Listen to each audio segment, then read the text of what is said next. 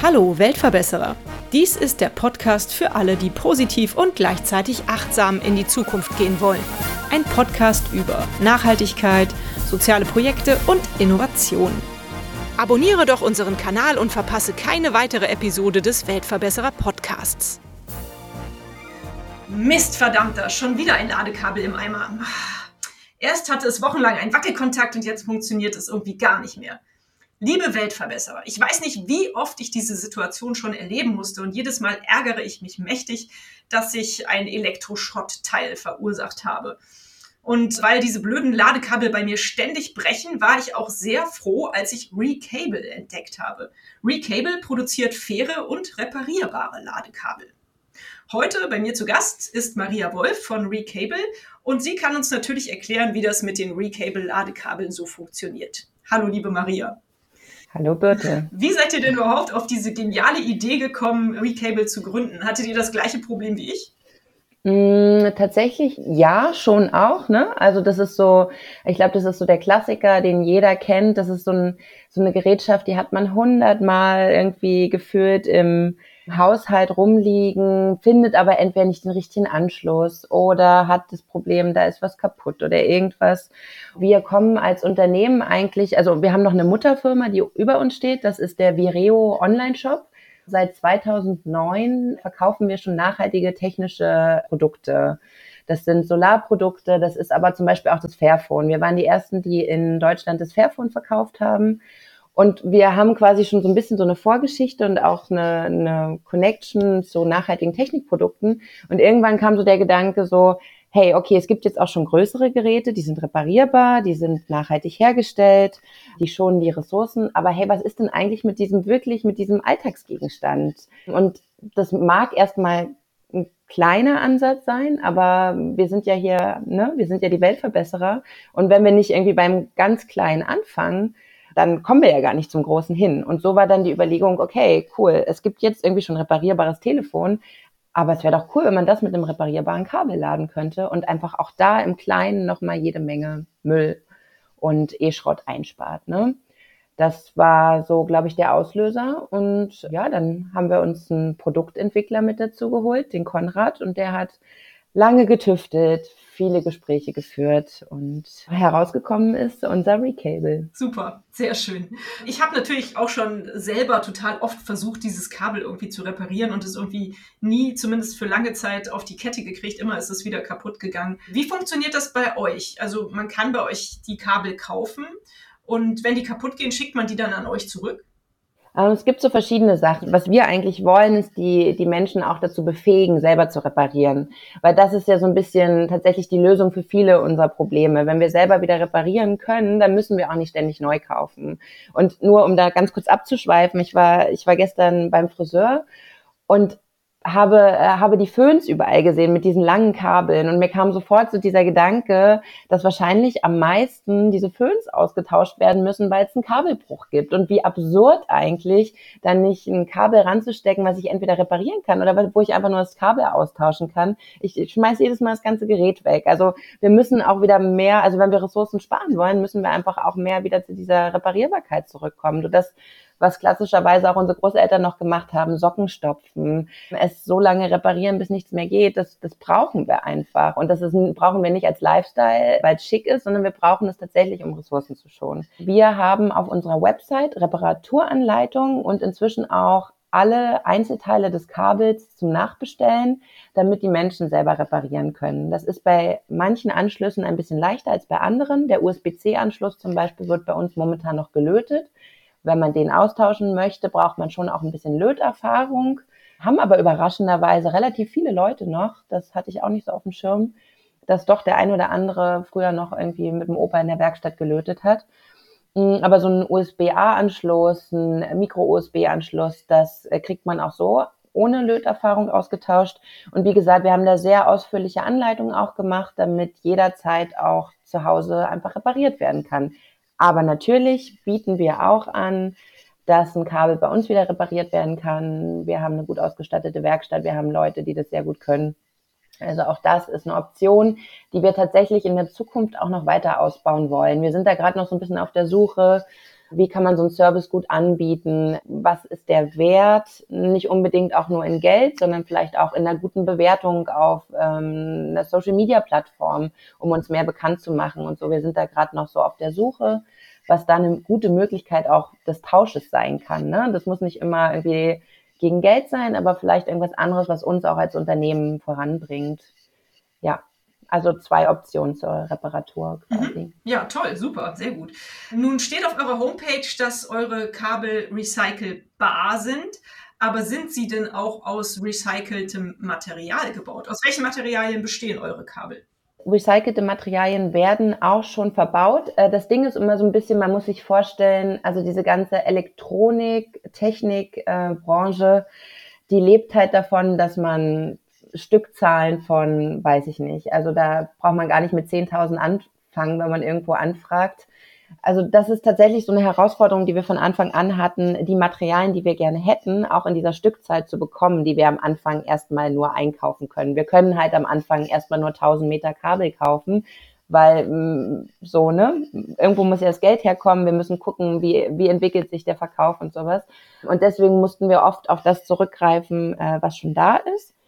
Aber wir haben es auch teilweise geschafft, im sehr engen Kontakt mit den Herstellern, die, also Herstellern der Einzelteile, die größtenteils auch tatsächlich in Deutschland sitzen, auch Absprachen zu treffen. So konnten wir zum Beispiel ein Sleeve, den wir haben, also Sleeves sind diese, man muss, ja, vielleicht muss ich kurz den Aufbau des Kabels ja, auch beschreiben. Ne? Es gibt in der Mitte gibt's halt quasi das Kabel.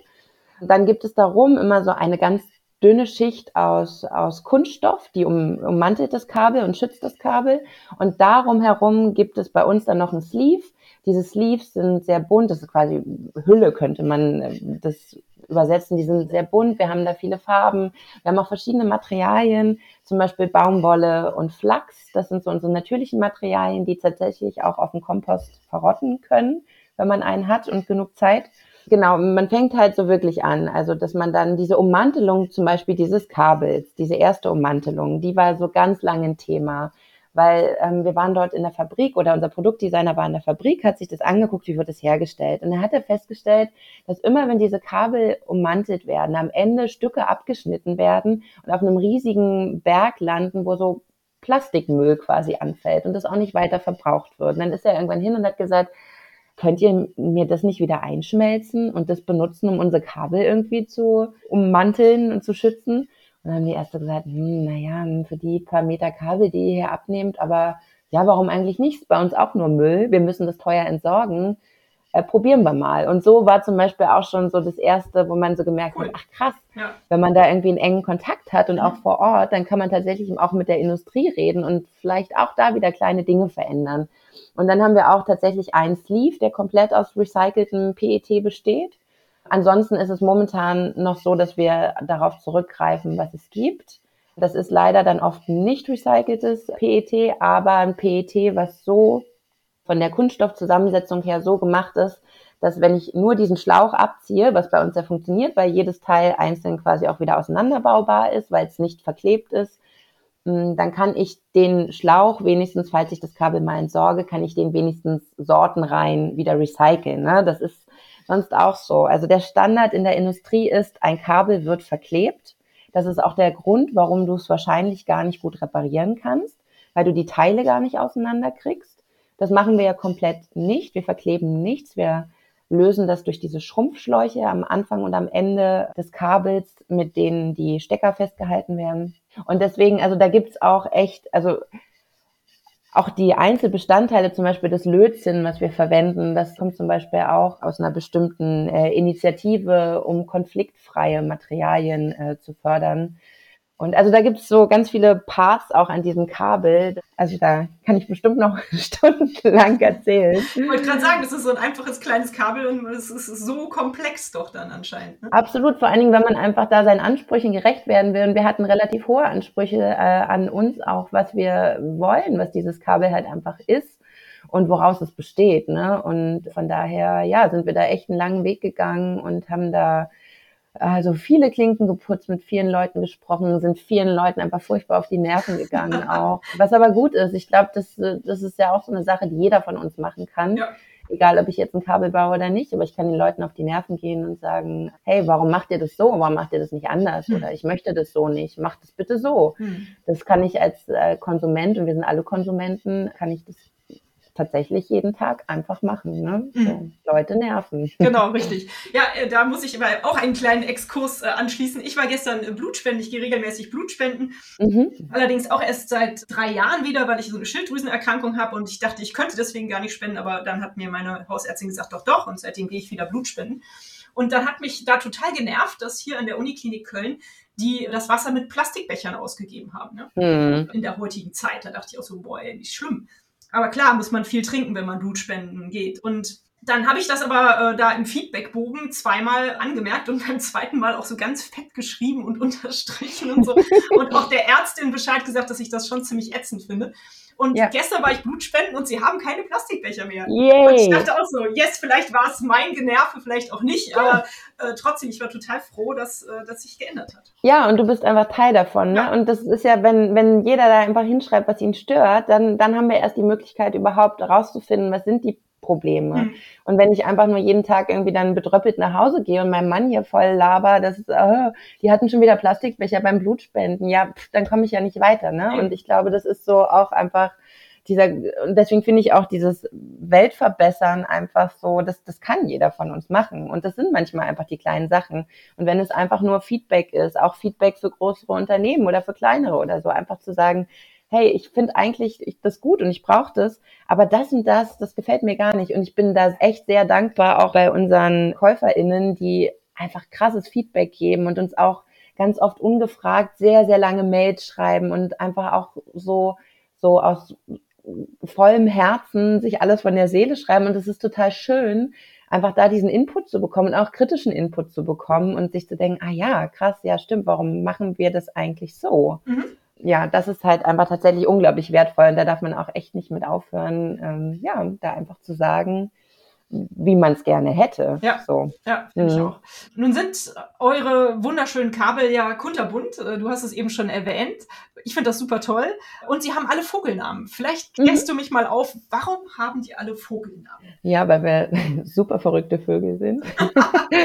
Nein, aber es war schon am Anfang so dieser Gedanke, hm, okay, wir haben jetzt hier ein technisches Produkt und das brauchen wir, weil wir sind alle vernetzt, wir sind alle irgendwie in der, wir leben in der technischen Welt und das geht auch nicht ohne und das wollen wir auch nicht ohne. Also wir wollen jetzt nicht irgendwie komplett zurück in die Steinzeit, aber wir wollen den Bezug zur Natur wiederherstellen. Und das, da war dann so irgendwann die Idee, okay, wir wollen erstens mal weg von diesen ähm, Standard-USB-Kabeln, die alle irgendwie grau, schwarz, weiß sind. Vielleicht mal noch rot. Ich habe mal, ich habe irgendwann mal ein rotes gekauft, habe mich schon super gefreut, dass ich ein rotes USB hätte. Ja, genau.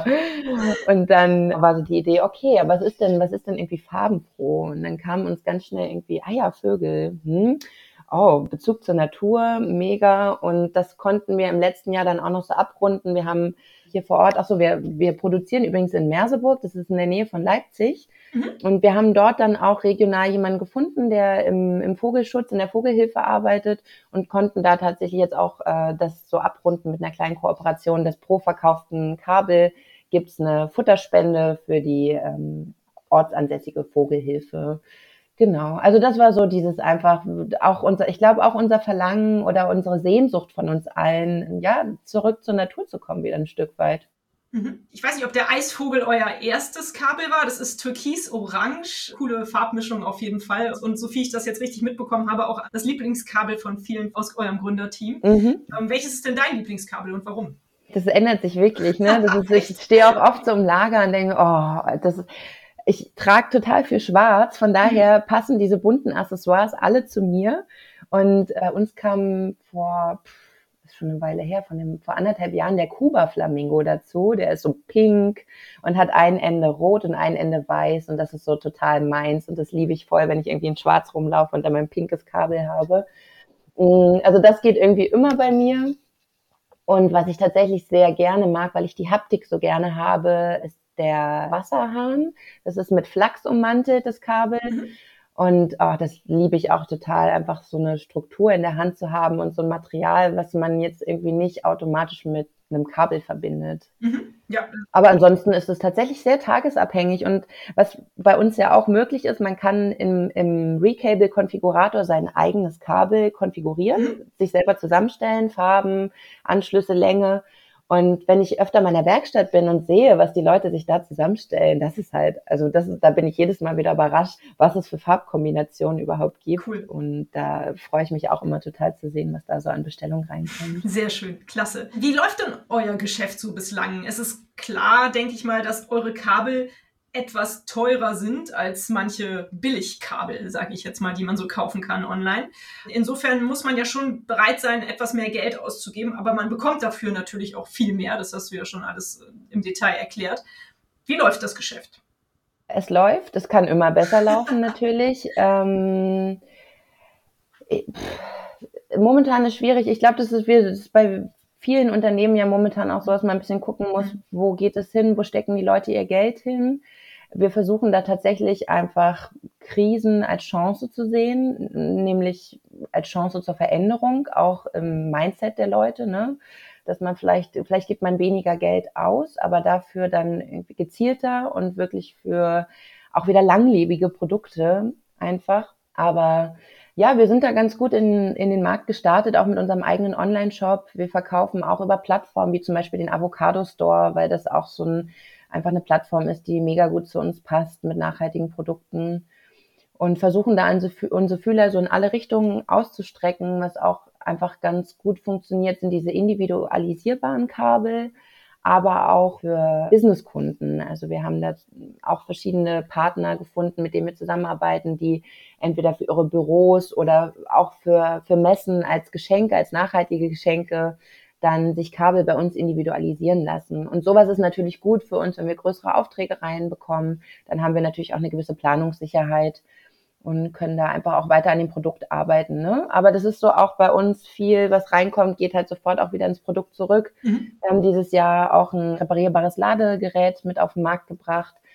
Und wir haben eigentlich tausend Ideen, und ja, brauchen einfach da Zeit und Geld, um mehr umzusetzen. Aber ich glaube, in der Branche mangelt es nicht an Ideen, weil es gibt sehr viel Verbesserungspotenzial überall. Definitiv. Und allein ge gewisse Dinge reparierbar zu machen, mhm. die einfach nicht reparierbar sind, das ist so, so eine Sache. Da haben wir noch große Vision. Mhm. Ja, wenn ich das richtig überblickt habe, kostet bei euch ein Kabel ja schon so zwischen 25 und 35 Euro ungefähr, wenn ich das ja. mal so überschlage. Mhm. Und klar gibt es Kabel wesentlich preiswerter, aber da kann ich nur wieder darauf hinweisen und ich denke, das sehen auch die meisten Hörerinnen dieses Podcasts so, wer billig kauft, kauft zweimal oder sogar zehnmal. Mhm. In meinem Fall bei den kaputten Kabeln. Also da sollte man tatsächlich gerne mal ein bisschen mehr Geld ausgeben und dann hat man auch länger was davon das ist definitiv. Ja, und eine Sache, die ich auch noch dazu erwähnen möchte, das ist natürlich, also klar, als, als Endkonsument verstehe ich, also das ist absolut diese, diese, ich habe eine, keine Ahnung, eine Miele-Waschmaschine seit 20 Jahren, die meine Oma schon vorher benutzt hat, die, die will einfach auch nicht kaputt gehen. Cool. Also das lohnt sich schon dafür, mehr Geld zu bezahlen, ohne jetzt hier Schleichwerbung für Miele machen zu wollen. Aber es gibt ja schon so Produkte, die auch auf Langlebigkeit immer noch angelegt sind. Aber was man auch nicht vergessen darf, wir produzieren dieses Kabel in Deutschland. Wir zahlen deutsche Löhne, die liegen auch nicht nur beim Mindestlohn, sondern auch ein bisschen darüber. So, und dann ist halt auch immer die Frage, wofür bin ich bereit auch zu zahlen? Und ich glaube, wir vergessen ganz oft auch diese soziale Komponente so ein bisschen. Und die ist tatsächlich einfach, ja, wenn ich in Deutschland produziere, kostet es einfach mehr, weil ich ein deutsches Gehalt zahle. Aber dafür kann ich auch davon ausgehen, dass hier jemand unter menschenwürdigen Bedingungen fertigt. Und das auch, wenn ich das gut finde, dass viele ähm, Textilunternehmen momentan auch in Portugal produzieren und so. Aber ich muss sagen, von der Transparenz her, ich weiß nicht ganz genau, wie die, wie die Arbeitsbedingungen in Portugal sind. Die sind wahrscheinlich besser als in Bangladesch. Aber da bin ich ehrlich gesagt total froh, dass ich einfach, ich mache meine Bürotür auf, gehe zwei Büros weiter und habe da die Werkstatt und kann reingucken und kann gucken, ach krass, wie geht's denn dem René heute, der, der, der Chefbauer bei unseren Kabeln ist? Ah ja, der hat heute einen schlechten Tag. Ja, pff, okay, dann mache ich ihm jetzt mal einen Tee. Weißt du, also das ist so, das, schön, ja. also das, das ist halt auch immer so eine Komponente, die man einfach nicht vergessen darf, wenn man so einen Preis sieht, ne? Ja, auf jeden Fall. Super. Mhm. Was würdest du denn, liebe Maria, sagen, ist aktuell so eure größte Herausforderung? Sind es eure tausend Ideen, die ihr alle auf den Punkt bringen müsst? Oder was sind die? Ist die Herausforderung für euch? Ja, auf jeden Fall immer, ne, diesen, auch diesen Fokus zu finden. An welcher Stelle machen wir irgendwie gerade weiter? Nehmen wir erstmal das Kabel so, wie es ist und versuchen, das mehr zu verkaufen? Wen sprechen wir an damit? Das ist auf jeden Fall immer eine große Herausforderung. Und dann natürlich auch, wie finanzieren wir das weiterhin? Ne? Also auch die verschiedenen Möglichkeiten, die es da auch gibt, irgendwie. Wir haben da auch schon in alle Richtungen überlegt, macht man Crowdfunding, wenn man zum Beispiel ein neues Produkt ähm, realisieren möchte, holt man sich Fremdgelder rein, wie macht man das? Also das ist tatsächlich auch immer eine große Herausforderung. Zumal es ja da auch diesen Spagat gibt zwischen, wir möchten immer noch gerne selber entscheiden, was mit diesem Produkt passiert und wie es passiert. Und das soll nach unseren Standards passieren und dazu dann passende Geldgeber auch zu finden. Das ist echt immer noch eine große Herausforderung. Ne? Mhm. Also ja. Ja, das glaube ich. So, die beiden Felder sind auf jeden Fall immer gut irgendwo mit dabei. Ja. Das glaube ich. Habt ihr irgendwie so eine große Vision, irgendwie so ein Ziel, auf das ihr hinarbeitet? Auf jeden Fall, was Kreislaufwirtschaft angeht, das wäre so ein Traum, dass wir es wirklich schaffen, auch unsere Produkte so zu erarbeiten, herzustellen, dass sie aus dem Kreislauf kommen und komplett in den Kreislauf zurückgehen. Mhm. Das ist eine Vision, die wir haben und an der wir auch, wie gesagt, mit den einzelnen Komponenten auch schon hart gearbeitet haben, da Kleinigkeiten einfach zu verändern, zu verbessern und sind da auf einem sehr guten Weg. Und dann natürlich, dass irgendwann jedes Elektronik, Technikgerät, was wir kaufen in Deutschland, reparierbar ist und damit langlebig sein kann. Und da helfen wir gerne, unseren Teil mit beizutragen. Supervision. Nun bist du ja in einer Sparte, in einem Geschäft tätig, das sehr sinnhaft arbeitet. Bist du froh, dass du diesen Job gefunden hast? Macht dich das glücklich? Ja, absolut. Das ist war auch eine absolut bewusste Entscheidung. Ne? Ich arbeite seit ein bisschen mehr als zwei Jahren bei Recable mhm. Und habe davor tatsächlich gesucht. Ich komme auch aus dem Online-Business, habe viel Suchmaschinenoptimierung gemacht für das ein oder andere Unternehmen in Berlin und war schon auch länger so ein bisschen auf der Suche nach ja, was bringt mir das oder was bringt das überhaupt jemanden und was passiert eigentlich, wenn ich das nicht mache? Interessiert das überhaupt jemanden so? Und dann kam Corona, ich saß hier mit zwei Kindern zu Hause und habe mich zwar gefreut, weil Homeoffice und alles vereinbar, aber dann war ich irgendwie so, ja, was mache ich denn da eigentlich für einen Müll? Und ja, dann war das schon auf jeden Fall eine unglaublich bewusste Suche nach, ich möchte irgendwas machen, was ein Stück weit Sinn stiftet und Teil von einer Veränderung, Verbesserung der Welt sein kann. Also das, ich finde auch überhaupt nichts Kitschiges dran. Ich hatte da letzte Woche auch ein Gespräch mit, ich weiß gar nicht mehr mit wem, da hat mich auch jemand gefragt, was, was möchtest du? Ah ja, genau, ich habe eine Coachin, mit der ich gesprochen habe und die meinte so, was, was möchtest du denn gerne? Habe ich gesagt, ich möchte schon ein Stück weit die Welt verbessern. Und wenn es nur für meine Kinder ist, ja. aus ganz egoistischen Gründen, dann ist es das, was ich gerne möchte. Und dieser Job ist auf jeden Fall ein kleiner Baustein davon. Von daher war das eine sehr, sehr bewusste Entscheidung auch, mich dahingehend zu orientieren. Mhm. Schön. Ja, also für mich seid ihr von Recable definitiv Weltverbesserer. Was kann man denn tun, wenn man von eurer Idee überzeugt ist, wenn man das toll findet, was ihr macht und euch unterstützen möchte? Einfach eure Produkte kaufen? Oder gibt es sonst noch Möglichkeiten? Ja, also ich meine, ein Produkt kaufen bitte auch nur, wenn ihr gerade ein Kabel braucht, ne? Weil sonst kommen wir ja, laufen wir ja auch irgendwie im, von unserer Idee so ein bisschen davon. Deswegen, das ist tatsächlich auch immer so ein Spagat von, wie mache ich Werbung und wie vermittle ich auch Menschen, dass sie bitte nur kaufen, wenn sie was brauchen. So, das ist ja so ein bisschen die Krux mit der Werbung, ne? Weil ich denke ja irgendwann, ich brauche das alles.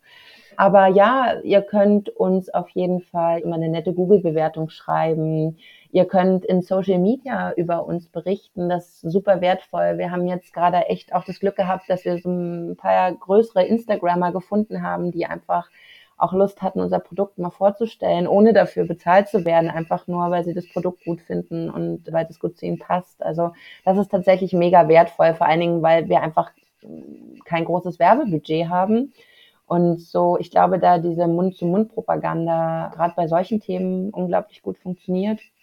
Und von daher, ja, spread the word. Und das ist, glaube ich, das Wichtigste, einfach darüber zu reden, dass es da Alternativen gibt, die aus Deutschland kommen und reparierbar sind. Sowas immer gerne alle über uns berichten, reden, reposten. Das ist tatsächlich immer eine ganz gute Sache. Mhm, super. Nun ist dies ja der Weltverbesserer Podcast. Was müsste denn deiner Ansicht nach passieren, damit die Welt ein Stück besser wird? Wenn du jetzt einer guten Fee begegnen würdest und die würde sagen, du darfst dir drei Sachen wünschen, liebe Maria. Was würdest du dir wünschen? Hm, ich glaube, als erstes würde ich mir wünschen, dass jeder Mensch das Bewusstsein hat, dass er selber was verändern kann. Mhm. Und das wünsche ich mir vor allen Dingen für Leute, die außerhalb meiner Bubble irgendwie sind, die nicht mit diesem Nachhaltigkeitsthema jeden Tag irgendwie konfrontiert sind. Ich würde mir wünschen, dass auch jeder Zeit hat und die Ressourcen dafür, sich einfach mit, mit so Thematiken auseinanderzusetzen, was für ganz viele Menschen einfach nicht gegeben ist, weil sie tagtäglich ganz, ganz andere Probleme haben. Aber dass man einfach dieses, hm, ich nenne es mal Empowerment, ich wünsche mir eigentlich, dass jeder sich empowered fühlt, was zu sagen und das auch auf politischer Ebene auf jeden Fall. Das würde ich mir wünschen und mehr Zeit und mehr Ressourcen für die einzelnen Menschen, das zu tun.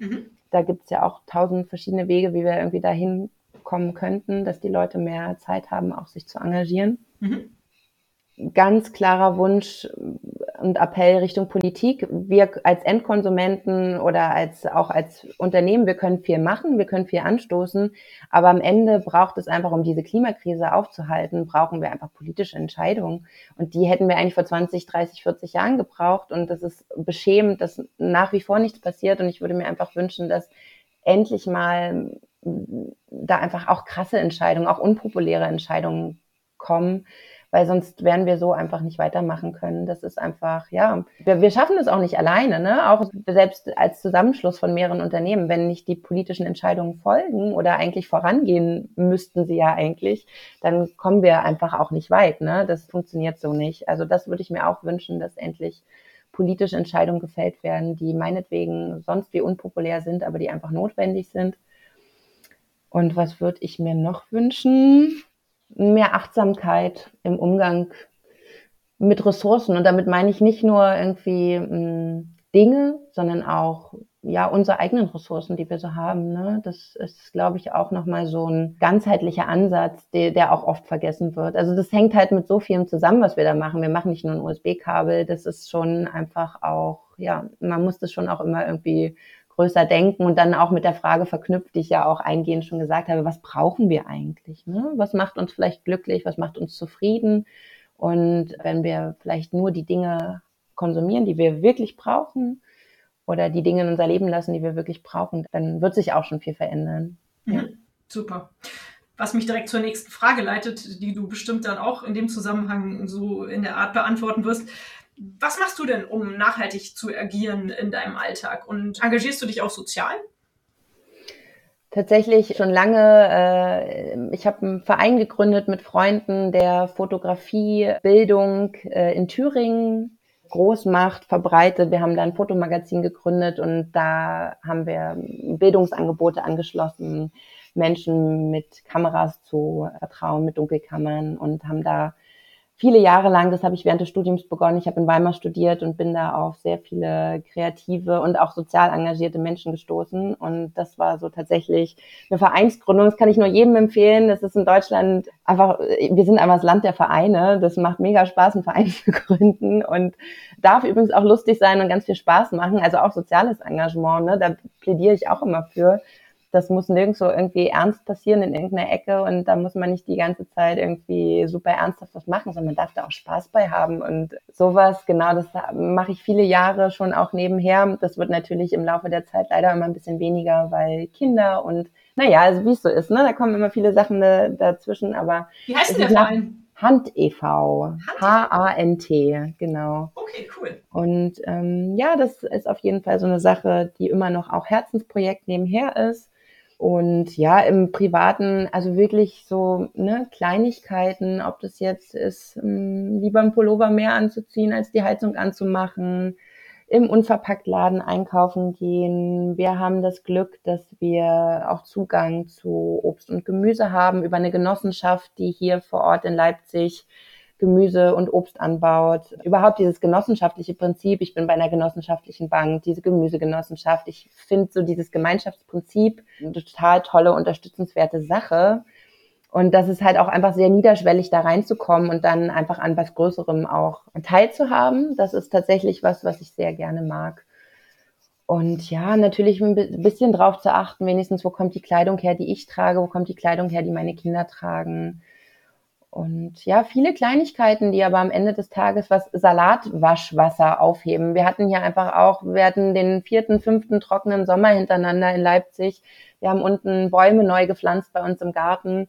Und die mussten angegossen werden diesen Sommer. Und dann haben alle im Haus auch, das war so süß, alle haben dann angefangen, so irgendwie, wenn sie Obst und Gemüse gewaschen haben, das aufzufangen und dann halt damit unsere Bäume zu gießen. Super. Also ja. so, ja, und das ist halt auch so, auch ein Baum pflanzen kann fast jeder, ne? Das ist so eine, wir haben uns zum Beispiel als Hausgemeinschaft dazu entschlossen, in unserem Garten zwei neue Bäume anzupflanzen, weil halt die Jahre davor zwei Bäume kaputt gegangen sind. Mhm. Und das sind so Kleinigkeiten, aber wenn die jeder macht und jeder auf dem Schirm hat, wie gesagt, mir ist schon bewusst, dass nicht jeder die Ressourcen auch dazu zur Verfügung hat, sich darum zu kümmern.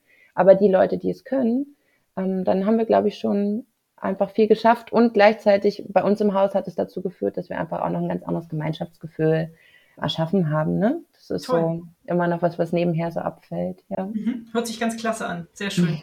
Ich muss sagen, so schlimm das auch ist, dass wir aktuell so von einer Krise in die nächste rutschen. Hier, was du meinst, im Sommer gab es kein Wasser, jetzt gibt es keine Energie gefühlt oder keine Heizmöglichkeit oder, oder äh, reduzierte. Ist es ja doch auch so, dass uns diese Krisen zumindest dazu bringen, viel bewusster mit diesen ganzen Dingen umzugehen. Ne? Also was du sagst, ich habe im Sommer auch angefangen, Wasser zu sammeln, statt es immer durch den Ausguss zu jagen oder auch viel weniger Wasser zu verbrauchen. Und man achtet jetzt viel mehr darauf, wie man die Heizungen verwendet, wann man sie anmacht. Und mhm. also das hat ja zum Glück dann auch irgendwo einen kleinen positiven Effekt. Ja, absolut. Sagen.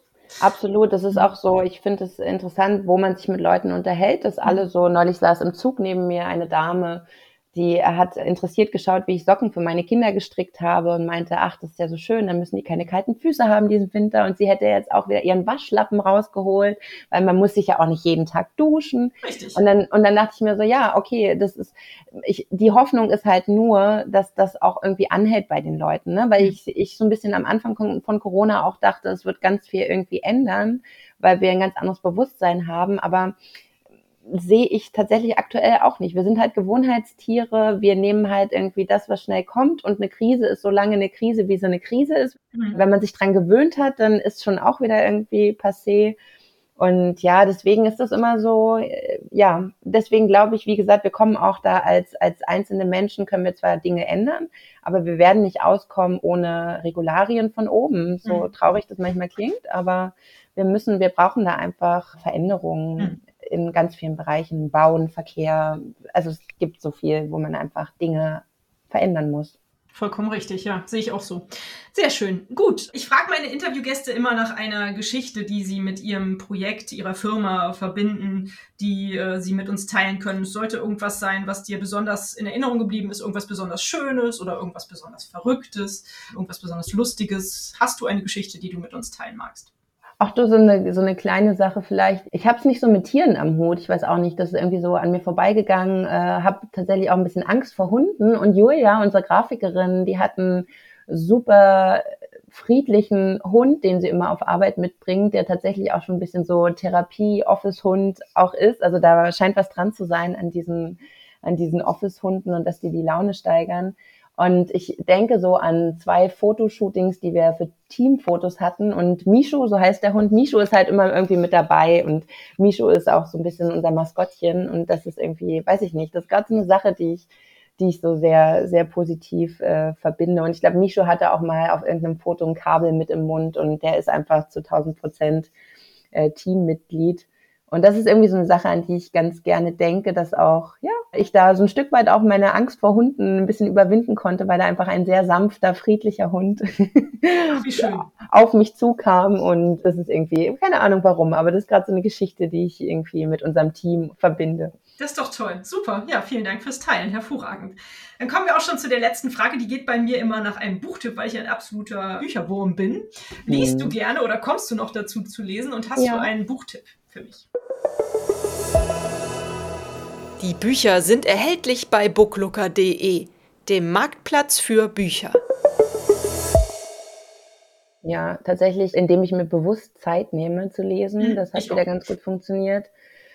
Hm, kommt immer ein bisschen drauf an, wo man steht. Also ich habe vor ein paar Jahren tatsächlich, als ich mich auch mit dem Thema Ernährung viel auseinandergesetzt habe, mit nachhaltiger Ernährung, habe ich von Saffron Foer dieses äh, Tiere gelesen. Zum Beispiel unglaublich gut, unglaublich gutes Buch, um einfach mal auch so in die Thematik einzusteigen, wenn man vielleicht irgendwie noch nicht so so tief drin ist. Und da gibt es, glaube ich, inzwischen einfach viele Sachen, auch sehr populäre Bücher.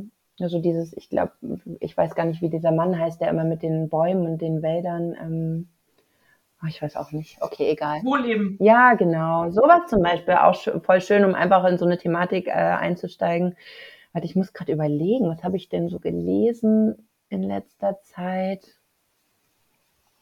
Das kann ja auch einfach ein schöner Roman sein für mich. Ah, okay. Warte, da muss ich kurz überlegen. Was habe ich denn? Nee, ich, ich sag dir, was mich als letztes wirklich, welches Buch mich unglaublich berührt hat. Das habe ich schon letzten Sommer gelesen, aber mhm. Katja Riemann, die Schauspielerin, ja. die hat ein Buch geschrieben, die ist UN-Botschafterin oder für UNICEF-Botschafterin, ich weiß es gerade nicht genau, mhm. und kümmert sich um die Themen Sklaverei, Menschenhandel und sowas. Und die hat ein sehr bewegendes Buch über ihre Reisen geschrieben und wo sie überall so war und was dort also die, cool. das, die war in Afrika und hat sich ja. dort mit, mit Beschneidung von Mädchen auseinandergesetzt mhm. oder äh, war in Moldawien, hat Menschenhandel dort erlebt. Mhm. Genau.